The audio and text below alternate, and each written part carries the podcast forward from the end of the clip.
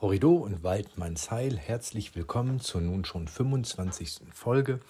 Heute beschäftigen wir uns mit dem Raubwild. Mein Name ist Benedikt, ich bin der Betreiber und Ersteller des Online-E-Learning-Portals online zum Jagdschein.de und parallel zu meinen Inhalten möchte ich auch alle Inhalte als Podcast zugänglich machen. Raubwild. Zum Raubwild gehören alle dem Jagdrecht unterliegenden fleischfressenden Beutegreifer – nach dem Bundesjagdgesetz. Mit den Veränderungen in unserer Umwelt Wildarten verschwinden, wieder auftreten oder neu hinzukommen. So werden Wolf, unterliegt nicht dem Jagdrecht, und Luchs in Mitteleuropa wieder heimisch. Neozonen wie Waschbär und Marderhund siedeln sich an und konkurrieren mit heimischen Arten. Solche Wildarten werden bei Bedarf vom Jagdrecht dann erfasst. Das bedeutet nicht gleichzeitig, dass sie auch bejagt werden dürfen. Die Jagd auf Raubwild zur Regulierung der zum Beispiel in den letzten Jahren explosionsartig angestiegenen Besätze von Marderhund und Waschbär ist aber zwingend erforderlich. Die konsequente Jagd bringt eine spürbare Entlastung und garantiert langfristig eine Erholung der Niederwildbesätze. Zum Raubwild gehören Wildkatze, Luchs, Fuchs, Steinmarder, Baummarder, Iltis, Hermelin, Mauswiesel, Dachs, Fischotter, Marderhund, Wolf, Mink, Waschbär, Braunbär und Seehund. Allen bei uns heimischen Raubtieren ist das Raubtiergebiss gemeinsam. Das Gebiss des Raubtiers ist ein Fleischfressergebiss. Es hat meißelförmige Schneidezähne, dolchartige, etwas gebogene Eckzähne, mit denen die Beute erfasst, festgehalten und getötet wird. Die scharfen Backenzähne zerschneiden und zerquetschen das Fleisch und zerbrechen die Knochen. Der größte Backenzahn ist der Reißzahn zum Zerreißen der Nahrung. Beginnen wir mit dem Wolf oder auch lateinisch Canis lupus. Aus der Familie der Hunde ist der Wolf das größte Raubtier. Die Gestalt ähnelt auch einem dem großen Haushund ähnlich. Doch ist der Rumpf des Wolf länger und der Brustkorb höher, sowie insgesamt hochläufiger. In der Breite dagegen ist er wesentlich schlanker. Der Kopf ist relativ groß, mit breiter Stirn, langer Schnauze und kurzem aufrecht getragenen, innendicht behaarten Ohren, die nach vorne weisen. Die Augen setzen schräg an und sind ebenfalls nach vorn orientiert. Körper und Läufe bilden nahezu ein Quadrat. Wölfe erreichen Kopf-Rumpflängen von zumeist 1,5 Meter und Schwanzlängen bis zu 50 Zentimeter. Somit kommt der Wolf auf über bis zu zwei Meter insgesamt. Der Widerrist ist bis zu 80 cm hoch. Gewichte über 60 Kilogramm sind selten, durchschnittlich um die 50 Kilogramm. Rüden sind durchschnittlich etwas größer und schwerer als Feen. Der Schädel des Wolfes ist langgezogen und ist länger als der Schädel jeder anderen Art der Hunde. Wie alle Hunde besitzt auch der Wolf ein Penisknochen, den Baculum. Wölfe haben eine Violdrüse an der Schwanzoberseite, die bei vielen Haushunden fehlt oder verkümmert auftritt, bei anderen aber ein weiteres Drüsenfeld bildet. Die Zahnformel. Das Gebiss ist ein typisches Raubtiergebiss mit 42 Zähnen. Der Prämolar P4 im Oberkiefer hat eine Länge, nicht zu verwechseln mit der Höhe, von mehr als 20 Millimetern. Er wird Reißzahn genannt und bildet im Zusammenspiel mit dem ebenfalls als Reißzahn bezeichneten Backenzahn M1 des Unterkiefers eine Brechschere. Der Molar M2 im Oberkiefer hat eine Kaufläche von mehr als 100 Quadratmillimetern, die von keiner anderen Hundeart so erreicht wird. Die Zahnformel bedeutet im Oberkiefer 3142, im Unterkiefer 3143, also 42 Zähne. Nochmal P4 im Oberkiefer und M1 im Unterkiefer sind jeweils die Reißzähne. Das Sozialverhalten, die Lebensweise. Der Wolf lebt in Familienverbänden, also in Rudeln. Wölfe zeigen ein ausgeprägtes Sozialverhalten. Einzelne Wölfe haben meist mit dem Beginn ihrer Geschlechtsreife das elterliche Rudel verlassen, um ein eigenes Rudel zu gründen. Ein Wolfsrudel besteht im Regelfall aus dem Elternpaar und dessen Nachkommen. Es kommt vor, dass rudelfremde Wölfe geduldet werden, meist maximal dreijährige Rüden, die sich vorübergehend für wenige Tage bis zu einem Jahr anschließen. Jungwölfe verlassen das Rudel zwischen dem ersten und vierten Jahr, in der Regel im dritten Lebensjahr. Die vorherigen Jungwölfe unterstützen das Elternpaar bei der Aufzucht der neuen Welpen. Bei manchen abgewanderten Wölfen bleiben in der Nähe des elterlichen Rudels. Andere wurden in Entfernung von bis zu 900 Kilometern angetroffen. Manche abgewanderten Jungwölfe kehren auch mehrmals vorübergehend ins elterliche Rudel zurück. Normalerweise liegt die Rudelgröße bei fünf bis zwölf Tieren. Äsung, Nahrung, Verdauung und Losung. Am Ende einer Nahrungspyramide stehend ist der Wolf ein Spitzenpredator. Der Wolf ist ein Nahrungsgeneralist, der vor allem Tiere von, vom Feldhasen bis zur Elchgröße jagt. Aber auch Früchte, Aas und Haushaltsabfälle frisst er. Grundnahrung des Wolfes bilden im größten Teil in seinem Verbreitungsgebiet mittelgroße bis pflanzenfressende Säugetiere. Wölfe jagen in den Wäldern Wildschweine und in den Gebirgen Wildschafe, Gämsen und Steinwild. Kleine Säuger wie Feldhasen, Wildkaninchen und Wühlmäuse werden ebenfalls erbeutet.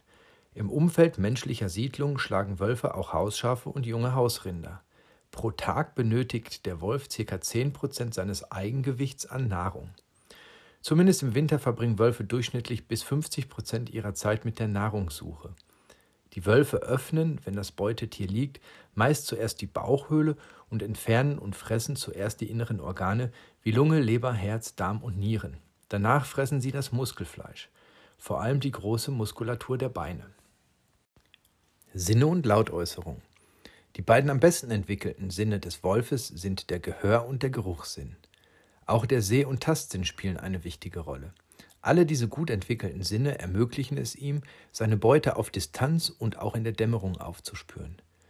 Winseln, Bellen, Knurr und Schreilaut kennt man von ihm. Winseln drückt meist Unruhe, Angst, Unzufriedenheit oder auch sexuelle Erregung aus. Knurrlaute dienen als Drohung und einsilbiges Bellen signaliert zum Beispiel Erregung. Das langgezogene Heulen eines einzelnen Wolfes oder eines Rudels ist unverkennbar. Damit werden akustisch die Reviergrenzen des Rudels gegenüber anderen Wölfen abgesteckt. Der Haarwechsel. Rücken und Oberseite des Schwanzes sind häufig dunkel gefärbt, wobei die Färbung sehr variabel ist. Es gibt weiße, cremefarbene, gelbliche, rötliche, braune, graue und schwarze Wölfe. In Europa überwiegend graugelbe oder braun-graue Wölfe. Meist überwiegen dunkle Haare auf dem Rücken und auf dem Schwanz. Bauch, Beine, Schnauze sind meist deutlich heller gefärbt.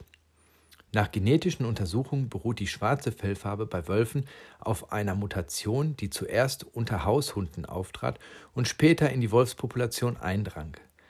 Zweimal im Jahr erfolgt ein Haarwechsel. In der Zeit von August bis Oktober beginnen die Wölfe für den Winter ein dickes, dichtes und gut gegen Kälte isoliertes Winterfell aufzubauen. Dieses verlieren sie im April beginnt, sodass sie für den Sommer ein kurzes, viel dünneres Sommerfell tragen. Verbreitungsgebiet und Lebensraum. Der Wolf ist in mehreren Unterarten in ganz Europa, Asien, Japan und Nordamerika beheimatet bzw. ursprünglich ansässig gewesen. In nahezu allen Regionen seines Verbreitungsgebietes wurde er systematisch dezimiert. Im 19. Jahrhundert war der Wolf in West- und Mitteleuropa fast so wie in Japan vollständig ausgerottet. Erst die Unterschutzstellung in den 1980er Jahren hat es möglich gemacht, dass sich einige Wolfspopulationen wieder erholen, wenn auch nicht ohne Konflikte und verschiedensten Auffassungen. In Deutschland gehört der Wolf auch wieder mit zu den wildlebenden Tieren, mit jährlich steigenden Beständen. Die letzten ursprünglich im Gebiet des heutigen Deutschlands lebenden Wölfe wurden bis spätestens 1850 ausgerottet. Im Jahr 2000 wurde im sächsischen Teil der Lausitz erstmals wieder der Wolf in Deutschland nachgewiesen. Seitdem hat der Bestand an Wölfen kontinuierlich zugenommen und das Verbreitungsgebiet hat sich beständig vergrößert und auf große Teile der Bundesrepublik ausgedehnt. Wölfe leben im Normalfall in Revieren, die sowohl gegen andere Rudel als auch gegen einzelne Artgenossen abgegrenzt und falls nötig auch verteidigt werden. Die Größe der Reviere wird im Wesentlichen durch die Größe der Beutetierarten und die Zahl der Beutetiere bestimmt. Die Größe beginnt aber bei ca. 75 Quadratkilometern. Zur Nahrungssuche entfernen sich Wölfe bis zu 70 Kilometer aus ihren Revieren. Die Reviere sollten große zusammenhängende Wälder sein mit möglichst wenig Störung. Die Fortpflanzung. Die Wolfsfee ist monoöstrisch, das heißt, sie wird nur einmal im Jahr fruchtbar. Rüden produzieren nur zur Ranzzeit, also Januar bis März, fortpflanzungsfähige Spermien. Wölfe werden meist mit zwei Jahren geschlechtsreif. Die Fee ist in der Ranzzeit nur fünf bis sieben Tage empfängnisbereit, die Tragzeit beträgt 62 bis 65 Tage. Sowohl das Elternpaar als auch die vorherigen Jungwölfe beteiligen sich an den Grabarbeiten für die Wurfbaue. Dazu können auch hohle Baumstämme, Felshöhlen und in den Boden gescharte Gruben dienen. Im Allgemeinen befinden sich die Baue in Wassernähe und in deutlichem Abstand von den Reviergrenzen. Etwa einen Monat vor der Geburt verlassen manche tragenden Weibchen die Höhlenumgebung meist nicht mehr und werden dann vom Rudelmitgliedern versorgt. Die Welpen werden im Bau geboren, in der Regel vier bis acht blinde, taube, aber behaarte Welpen. Die Augen öffnen sie nach elf bis 15 Tagen. Sie werden noch bis zum Alter von sechs bis neun Wochen gesäugt. Von der 16. bis 20. Lebenswoche findet der Zahnwechsel statt. Nach etwa einem Jahr ist der Welpe ausgewachsen. Jagdzeit. Derzeit keine. Der Wolf hat in Deutschland einen gesetzlichen Schutzstatus. Natürlich wird häufig diskutiert, ihn ins Jagdrecht aufzunehmen, was wahrscheinlich auch folgerichtig wäre. Allerdings aktuell nicht bejagbar.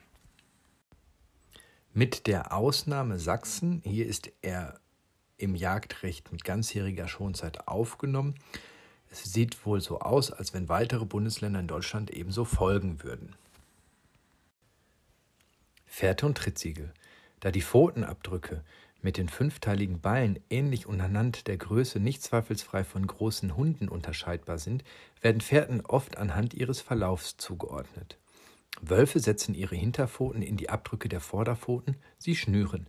Im Rudel laufen sie oft hintereinander her und setzen ihre Pfoten in die Abdrücke des Vorderwolfes. Dann entsteht der Eindruck, dass man der Spur eines einzelnen Wolfes folgt, bis sich die Fährte plötzlich in mehrere aufteilt. Der Verlauf einer Wolfsfährte ist zudem oftmals über hunderte Meter geradlinig und zielorientiert, während für Hunde das Umherlaufen und Abweichen typisch ist. Das war es mit dieser Folge zum Thema Raubwild und Wolf insbesondere. Ich freue mich mit euch bald die weiteren Raubwildarten noch zu besprechen. Bis dahin, Horrido und Weidmanns Heil.